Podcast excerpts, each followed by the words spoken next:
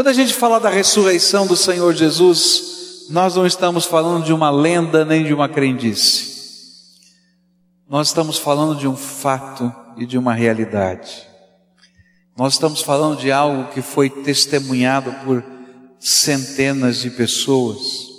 A Bíblia nos diz quem foram as testemunhas da ressurreição do Senhor Jesus. Diz que ele foi visto pelos apóstolos, que ele foi visto pelas mulheres, que ele foi visto por mais de 500 pessoas numa única reunião, que ele foi visto, apalpado para ver se aquilo não era um fantasma, ou se era verdade a ressurreição, que colocaram os dedos nos lugares onde os cravos passaram, onde a lança havia entrado, para ver se era verdade tudo aquilo. Mas a coisa mais tremenda em tudo isso não é apenas a prova concreta da ressurreição do Senhor Jesus, apalpada e vista pelas testemunhas mas é que cada uma das aparições do Cristo ressuscitado tinha um propósito.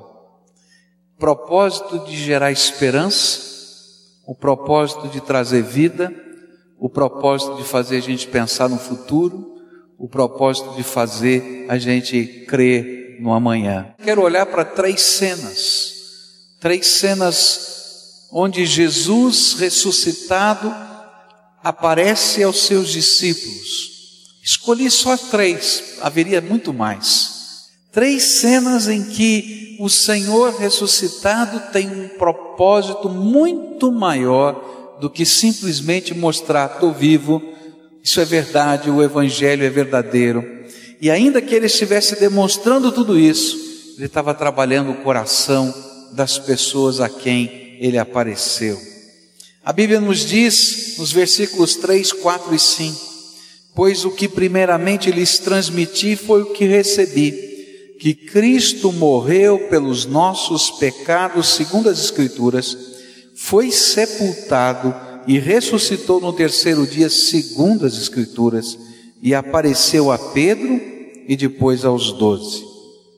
É interessante que os relatos que falam da ressurreição do Senhor Jesus, desde os mais antigos deles, apontam para o interesse do Senhor Jesus em falar com Pedro e em se revelar a Pedro. Marcos capítulo 16, versículo 7, quando os anjos conversam com as mulheres que viram o túmulo vazio, diz assim a Bíblia: Vão e digam aos discípulos dele e a Pedro ele está indo adiante de vocês para Galiléia, e lá vocês o verão como ele lhes disse. A Bíblia vai dizer em Lucas 24, 34, dizendo que Jesus apareceu aos seus discípulos e apareceu em especial a Simão Pedro. É verdade, o Senhor ressuscitou e apareceu a Simão. É surpreendente que uma das primeiras aparições do Senhor ressuscitado tenha sido a Pedro. Você lembra da história? O que, aconteceu alguns dias, poucos dias antes? Pedro havia negado o Senhor Jesus. E de uma maneira muito especial, Jesus foi ao encontro ao discípulo caído. Jesus foi ao encontro ao discípulo caído, que fez aquilo que disse que nunca faria, que não se imaginava tendo três vezes antes do galo cantar negado Jesus, mas assim ele fez. Existem muitos obstáculos à nossa fé mas alguns deles estão dentro de nós mesmos. Existem alguns obstáculos que são externos, que são batalhas, que são lutas, que são problemas, que são aflições. Mas existem alguns obstáculos que estão dentro de nós e que às vezes fazem parte da história da nossa vida.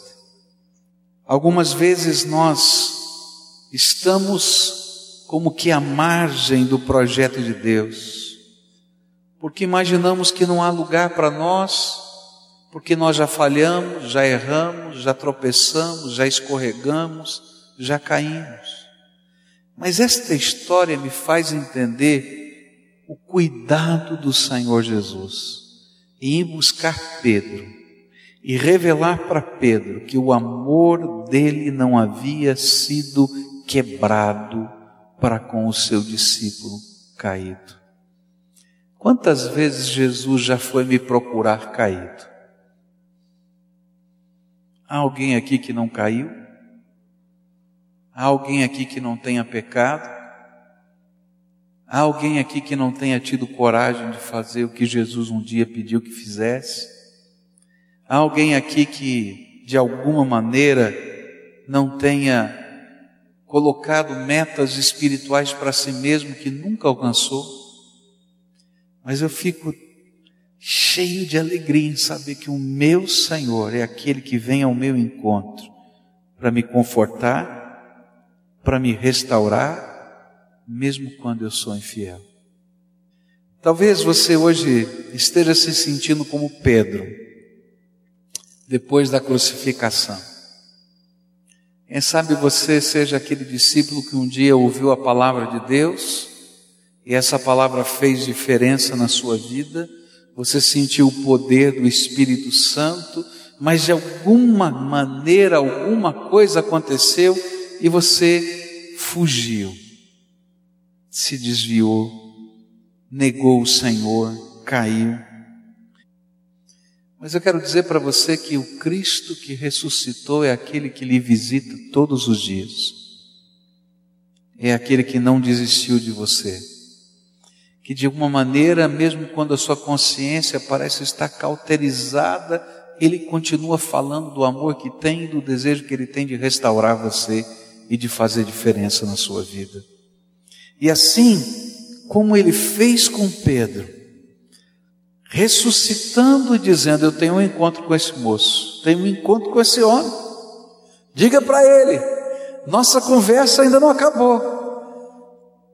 E ele se apresenta a Pedro e se revela a ele, não só uma vez, mas várias vezes, para restaurar um discípulo que havia caído.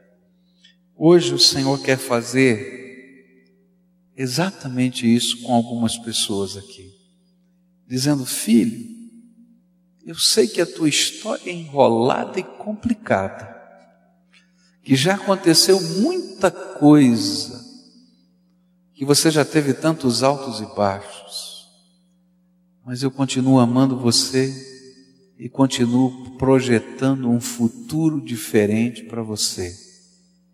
E sabe, se nós temos a humildade de Pedro, de aceitar o encontro e de se deixar ser trabalhado, o Senhor ressuscitado escreve um futuro novo para nós.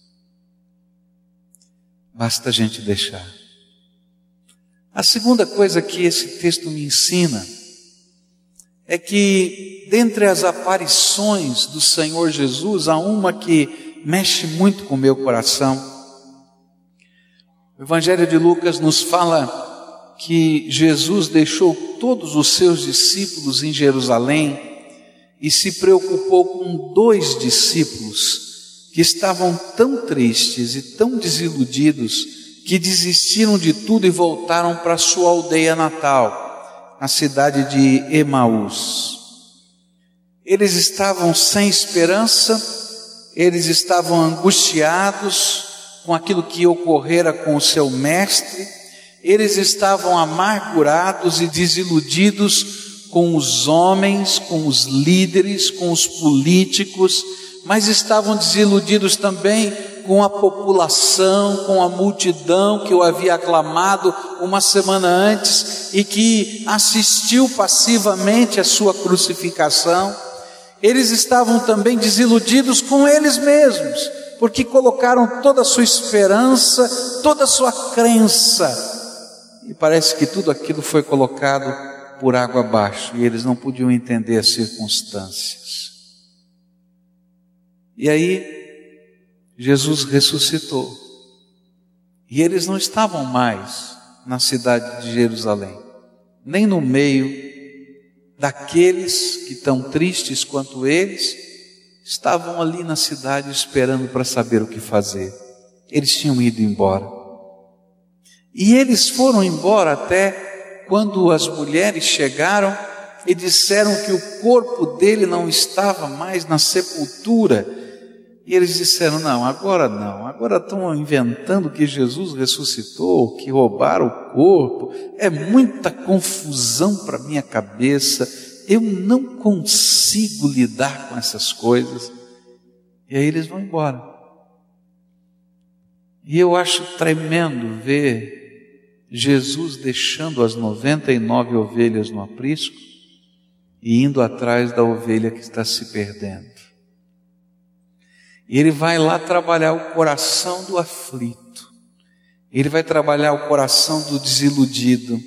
Ele vai trabalhar o coração daquele que perdeu a esperança, daquele que não consegue crer, daquele que não consegue dar mais um passo de fé.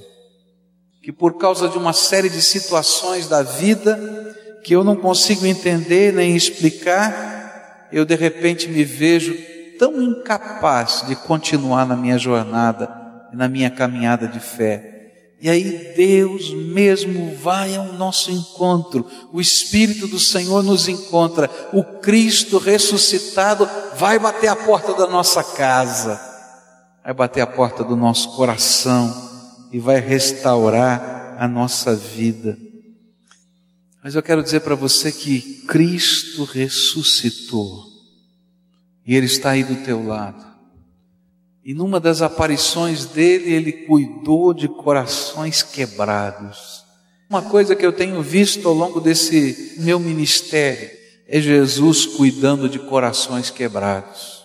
É Jesus entrando na história de vidas partidas é Jesus entrando na história de famílias, é Jesus entrando daquilo que parecia ser impossível de ser restaurado, que a ferida nunca seria curada, e aí Jesus, com a sua graça, faz algo tremendo. Aqueles dois no caminho de Emaús primeiro colocaram para fora tudo que estava fazendo mal e Jesus só os ouviu. Depois o Senhor os confrontou com a palavra e por fim o Senhor revelou a sua glória e o seu poder. E foi na revelação da sua glória e do seu poder que eles foram trabalhados. É interessante que nós não conseguimos, como nós ouvimos aqui no testemunho, no meio dessa batalha do coração, nossa mente compreende, mas não consegue ser trabalhado o coração. E aqui aconteceu a mesma coisa nesses dois. Jesus foi lhes explicando as Escrituras e tudo o que havia acontecido, mas eles não conseguiam tratar a sua alma, apenas ardia o coração.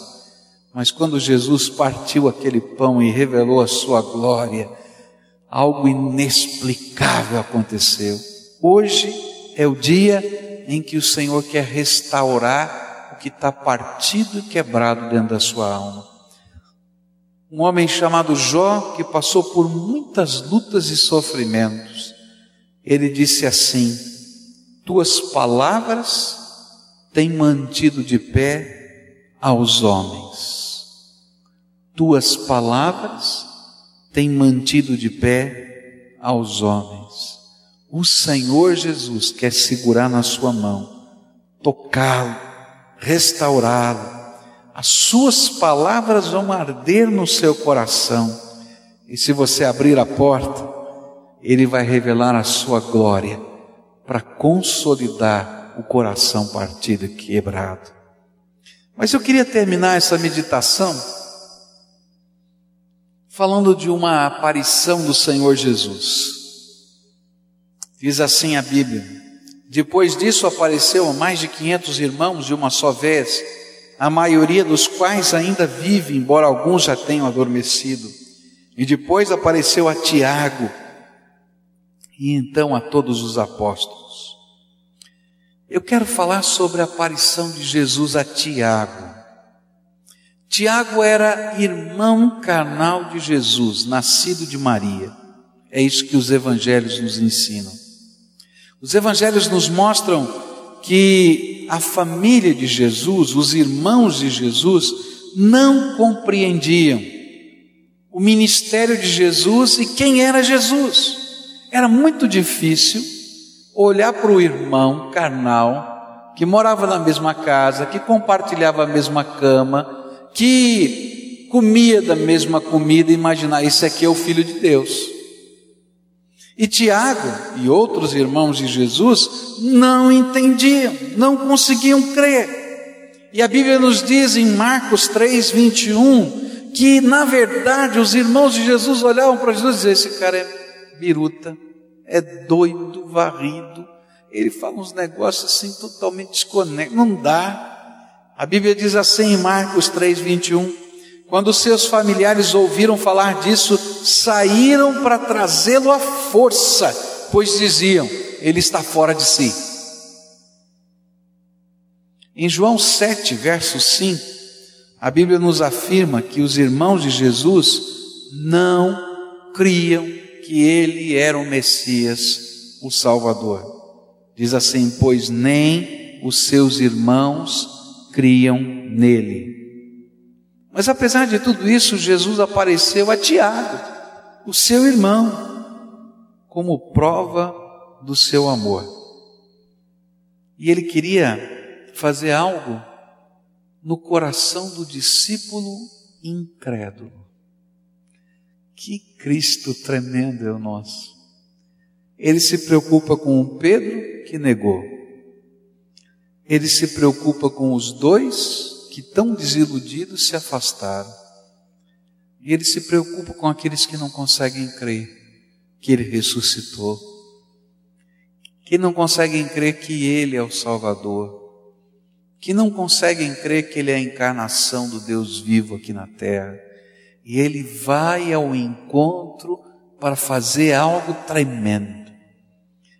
Há um texto antigo, apócrifo, chamado Evangelho segundo os Hebreus, que foi descoberto por Jerônimo, um dos tradutores da Bíblia Sagrada para o latim, o primeiro tradutor da Bíblia Sagrada para o latim.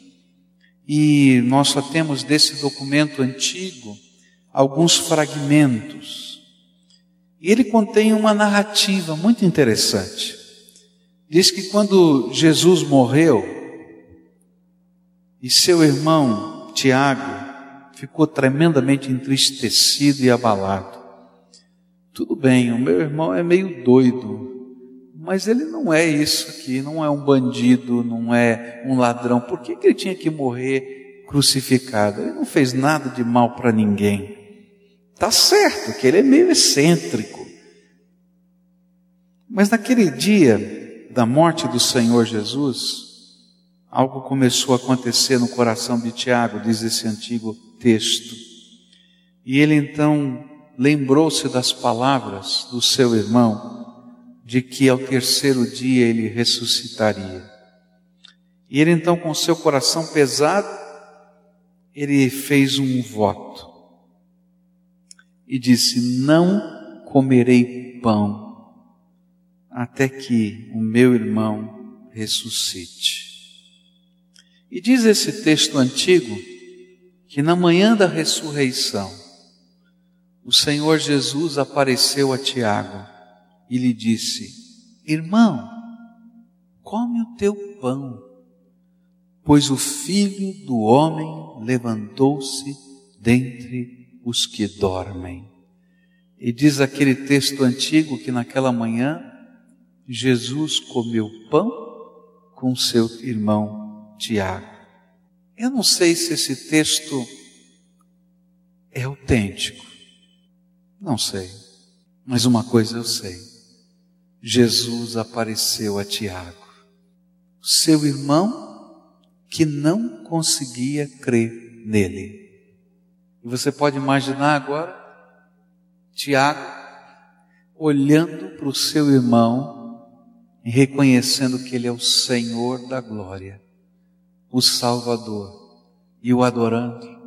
E esse homem se torna um dos pastores da igreja de Jerusalém, um pregador do Evangelho, E o seu outro irmão, um escritor de um dos trechos da Bíblia, seu irmão Judas, que escreveu aquela carta bem pequenininha que está antes de Apocalipse, porque viram o Senhor ressuscitado. Eu quero dizer uma coisa para cada um de vocês, talvez você tenha muitas dificuldades de crer na mensagem do Evangelho.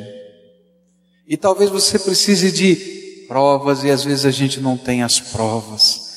Mas o Senhor da glória nos visita no meio da vida e Ele é a maior de todas as provas. A Sua palavra, o seu toque, a Sua visitação faz diferença em nossa vida.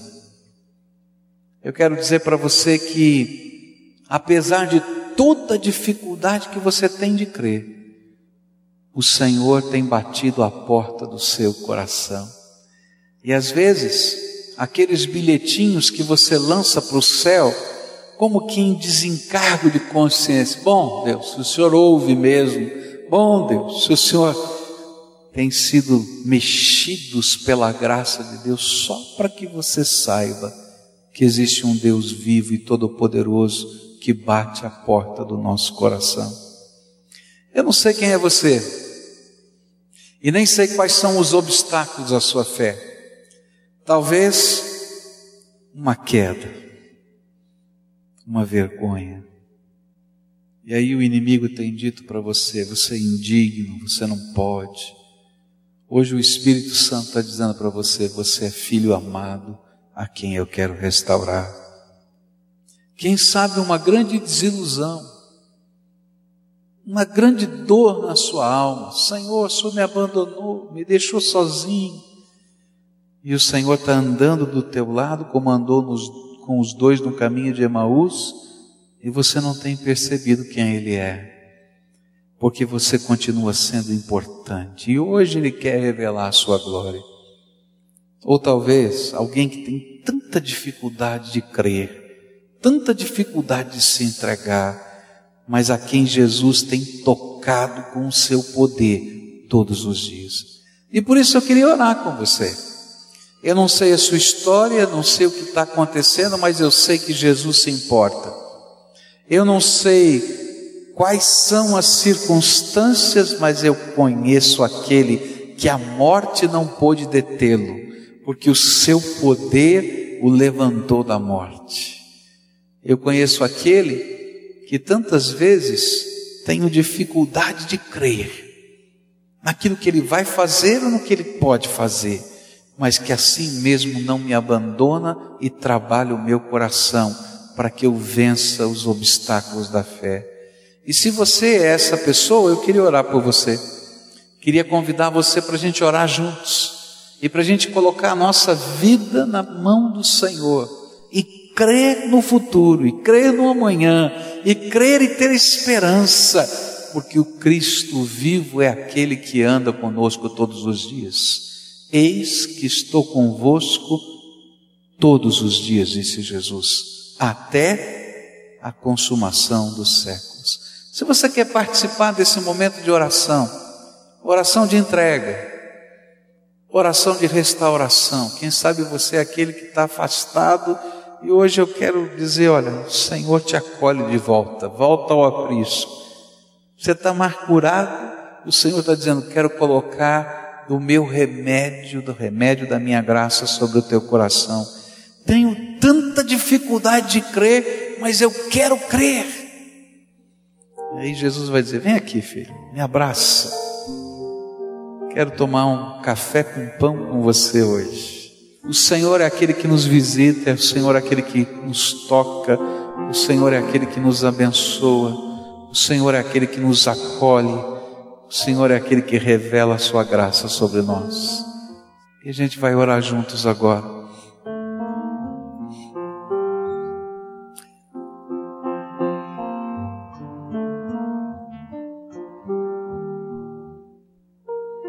Fale para o Senhor Jesus que é que está doendo, o que é que está machucado. Fala para Jesus o que está difícil de crer. Fala para Jesus o que aconteceu na tua história. Não justifica, só conta a história. E Pede a intervenção da graça dele na tua vida. Fala para Jesus. Fala. Senhor Jesus, aqui tem um povo que é teu, que o Senhor ama, que o Senhor conhece, que o Senhor sabe. Tu conheces cada barreira, tu conheces cada obstáculo, tu conheces cada história, tu conheces, Senhor, todas as coisas. E agora eu quero te pedir, Jesus, toca. Jesus, perdoa. Jesus, restaura. Jesus, abençoa. Jesus, transforma aquilo que parece ser impossível de ser transformado. Coloca o acerto. Coloca, Senhor, a reestruturação da vida e que, Senhor, não apenas os sentimentos sejam tocados, mas mexe na vida, mexe na história, revela a tua glória. É aquilo que oramos em nome de Jesus. Amém.